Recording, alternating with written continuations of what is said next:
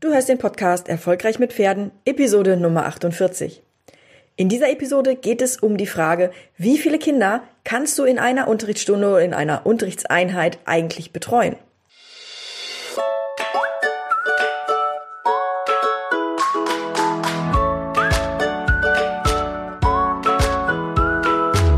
Herzlich willkommen zu Erfolgreich mit Pferden. Ich bin Marina Lange und ich helfe Menschen, eine solide und vertrauensvolle Partnerschaft mit ihrem Pferd aufzubauen und Ängste und Unsicherheiten sicher und nachhaltig zu überwinden. Hey, hallo und herzlich willkommen zum heutigen Thema, das sich mit der Frage beschäftigt, wie viele Kinder du als Trainer in einer Stunde betreuen kannst.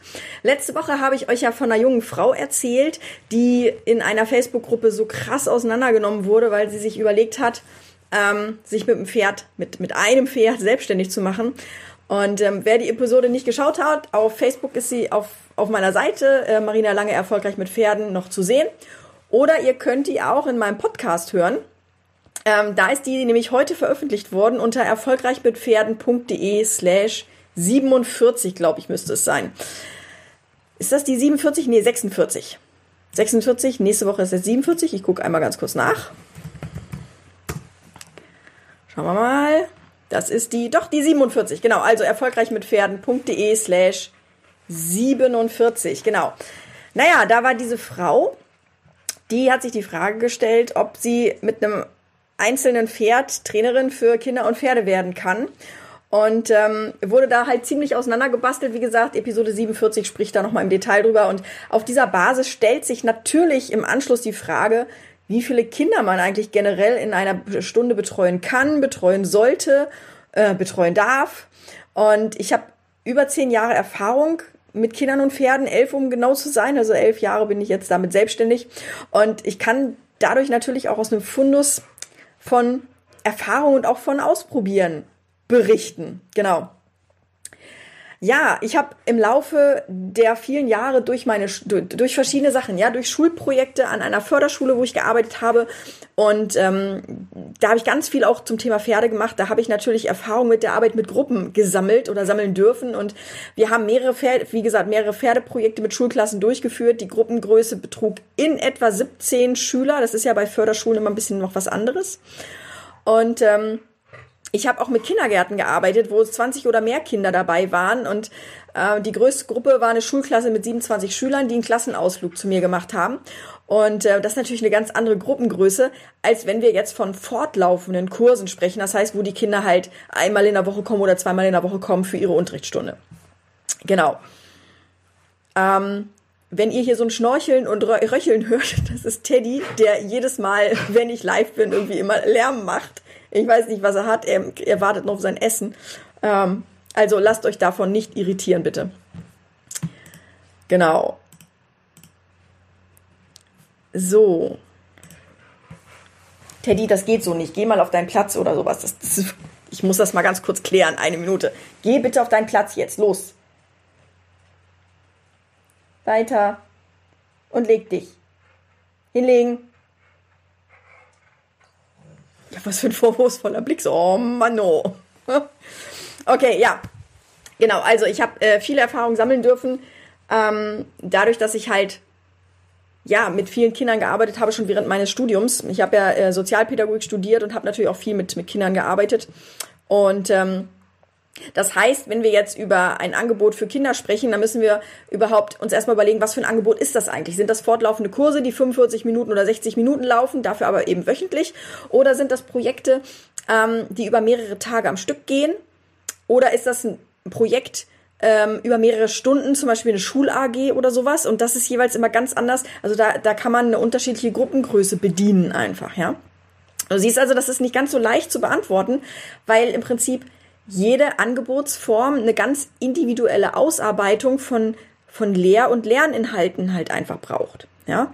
Und ähm, ja, je nach Konzept ist dann natürlich auch eine unterschiedliche Gruppengröße möglich. Ja, also je nachdem, wie gut du dein Konzept ausgearbeitet hast, kannst du halt auch entsprechend viele Kinder unterbringen oder eben entsprechend wenig Kinder unterbringen. Ich habe heute fünf Punkte mitgebracht die eine Rolle spielen bei der Planung von Angeboten und der Gruppengröße, die du im Prinzip bedienen kannst, ja. Und der erste wichtige Punkt dabei ist der, was du für eine Ausbildung hast. Ja, Lehren bedeutet nicht einfach nur erklären und die Kinder hören zu. Ja, viele glauben ja, nur weil sie selber reiten gelernt haben, können sie das halt auch gut vermitteln, aber zum Lehren gehört halt einfach noch viel, viel mehr als nur Dinge erklären. Und ich weiß nicht, ob du das kennst, aber wenn du, du warst ja selber auch in der Schule und wenn du einen Lehrer hattest, der einfach, einfach nur erzählt hat und du irgendwann abgeschaltet hast, weil es nur noch bla bla bla bla bla war und du konntest gar nicht mehr zuhören, dann weißt du auch, was ich meine. Das heißt, zu lehren so, dass die Kinder gefesselt sind, dass die begeistert sind, dass sie zuhören, dass sie mit ihrer Aufmerksamkeit bei dir sind, das ist, ja, würde ich schon fast sagen, eine Kunst, die man erlernen kann. Aber dazu ist es halt auch nötig, dass man im Prinzip eine professionelle Ausbildung in dem Bereich macht, ja. So. Dann ist natürlich noch ein ganz wichtiger Punkt, und das ist der zweite wichtige Punkt, äh, auf den ich jetzt zu sprechen komme, das ist nämlich das Alter der Kinder. Je nachdem, wie alt das Kind ist, desto größer ist die Aufmerksamkeitsspanne, die das Kind hat, oder desto geringer ist die Aufmerksamkeitsspanne, die das Kind hat. Desto mehr Ansprüche hat das Kind an dich, desto schneller ist es überfordert, aber manchmal auch unterfordert. Und diese ganzen Punkte, die spielen natürlich auch eine Rolle. Ja, das heißt, wenn das Kind jünger ist, kannst du ein ganz anderes Angebot machen, als wenn das Kind schon älter ist oder wenn es ein Teenie ist zum Beispiel. Der dritte wichtige Punkt ist, und das ist noch ein elementarer Punkt, ist, wie gut sind deine Pferde ausgebildet oder wie gut ist dein Pferd ausgebildet. Es kommt ja auch noch darauf an, wie viele Pferde du einsetzt. Ähm, aber wie gut sind diese Pferde ausgebildet? Kannst du dich auf sie verlassen? Oder bist du dann verlassen? Ja, also kannst du dich darauf verlassen, dass wenn du jetzt einem Kind-Pferdepaar etwas erklärst, und hinter dir ist noch ein Kind-Pferdepaar, kannst du dich darauf verlassen, dass dann dahinter dir nichts passiert? Wenn ja, kannst du entsprechend mehrere Kind-Pferdepaare nehmen. Wenn das nicht funktioniert, dann ist womöglich das nur möglich, wenn du ein Pferd hast, was du gleichzeitig beobachten kannst. Das können ja dann durchaus auch mehrere Kinder sein, aber eben nur ein Pferd, weil du dich nicht darauf verlassen kannst, dass hinter dir alles gut läuft. Wenn du gut ausgebildete Pferde hast, brauchst du dir darum keine Sorgen machen, weil du weißt, dass deine Pferde deine Teampartner sind, die mitarbeiten und die auch wissen, mm, dass, dass das dazugehört. Ja, also die wissen, die wissen, die kennen ihren Job und machen ihren Job, auch wenn du jetzt gerade nicht mit deiner Aufmerksamkeit bei ihnen bist. Ja?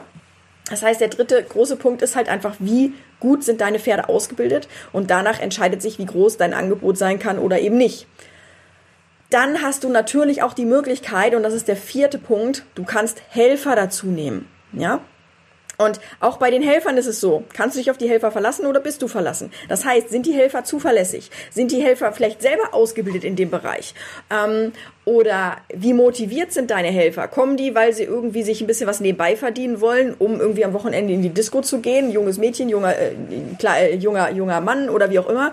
Ähm, oder ist das jemand, der wirklich mit Leidenschaft dabei ist, der vielleicht sogar auch sich vorstellen kann, in, äh, beruflich in diese Richtung zu gehen?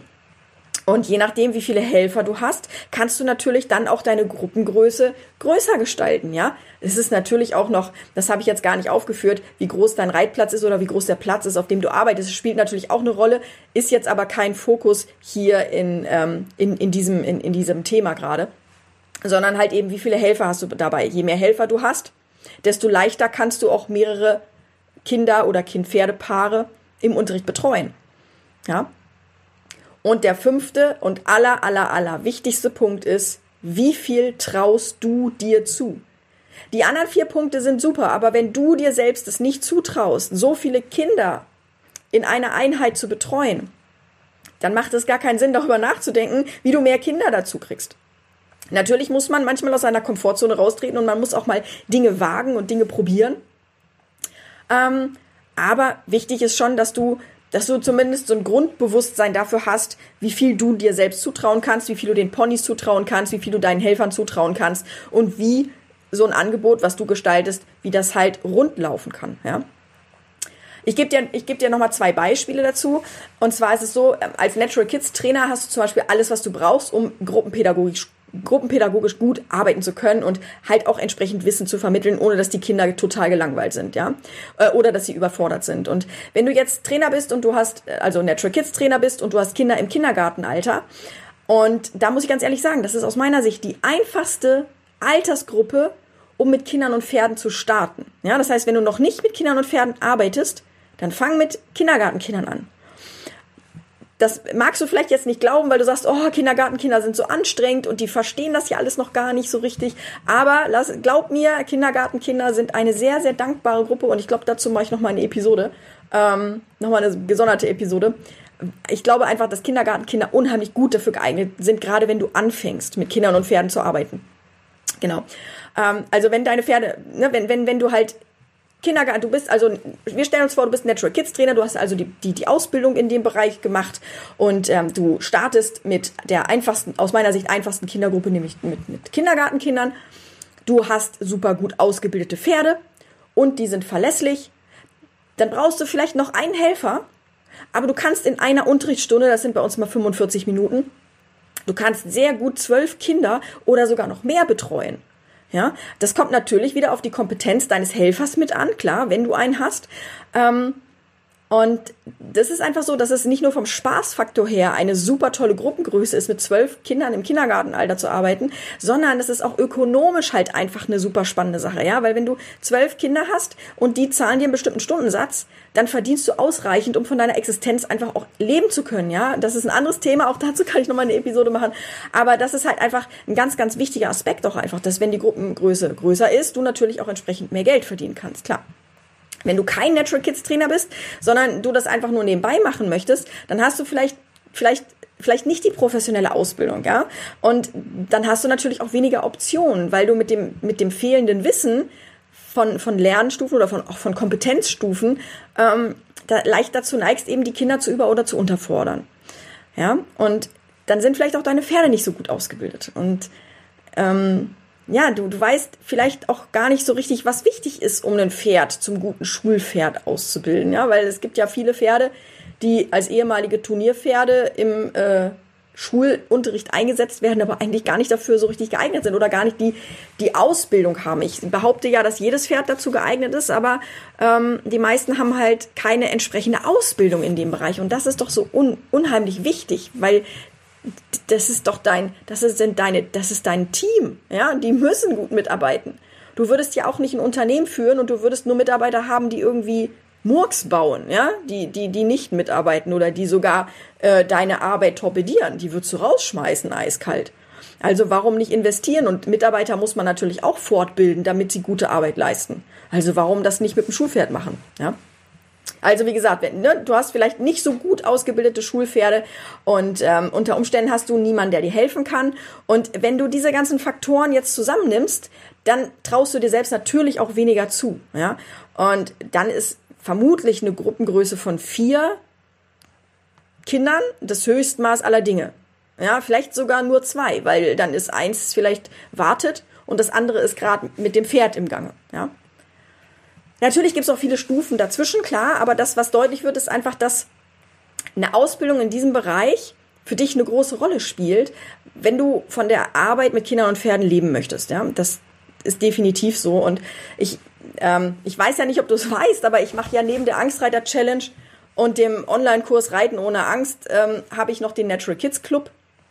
Da lernen Menschen, äh, die mit Kindern und Pferden arbeiten oder die mit Kindern und Pferden arbeiten wollen, wie sie professionell arbeiten können ohne, ohne überfordert zu sein, auch wenn die Gruppen größer sind zum Beispiel, ja. Und Gruppenpädagogik ist da ein Thema und Lernpsychologie ist natürlich auch ein großer Bestandteil, das ist ganz wichtig, aber natürlich auch, wie man, wie man große Gruppen beschäftigt bekommt, ohne dass das Gefühl aufkommt, dass sie gar nichts gemacht, sondern nur rumgestanden haben. Ich weiß nicht, ob du das Bild kennst ähm, vom Voltigieren, ja, da sind ja oft mehr als zwölf Kinder drin und das hat immer so einen unangenehmen Beigeschmack, ja, weil natürlich sind die, sind die dann alle, alle zehn Minuten mal dran und machen ihre Übungen auf dem Volti-Pferd, aber die meiste Zeit stehen sie rum oder sie touren auf dem Volti-Bock rum, ja.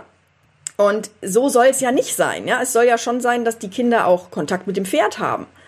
Und ähm, das, das heißt für dich einfach, dass du, dass du lernen musst, ähm, kreativ den Unterricht zu gestalten und dass du Aufgaben stellst, die, die, mir fällt jetzt so dass das professionelle Wort ein, dezentral sind. Das heißt nicht eine Aufgabenstellung, sondern dass du diese Aufgabenstellung verteilst, sodass die Kinder alle in irgendeiner Art und Weise beschäftigt sind und auch was, was zu tun haben und nicht warten, bis sie wieder dran sind. Ja?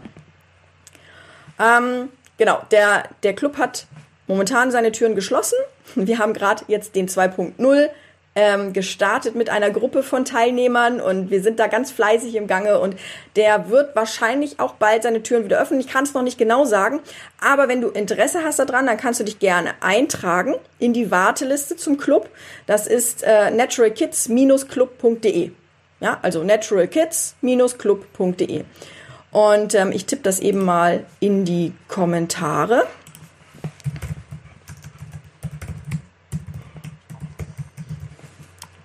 So.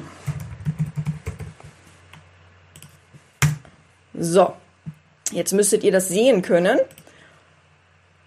Genau. Also, du trägst dich, du kannst dich da in die Warteliste eintragen und ähm, du bekommst Infos, sobald es wieder losgeht. Genau.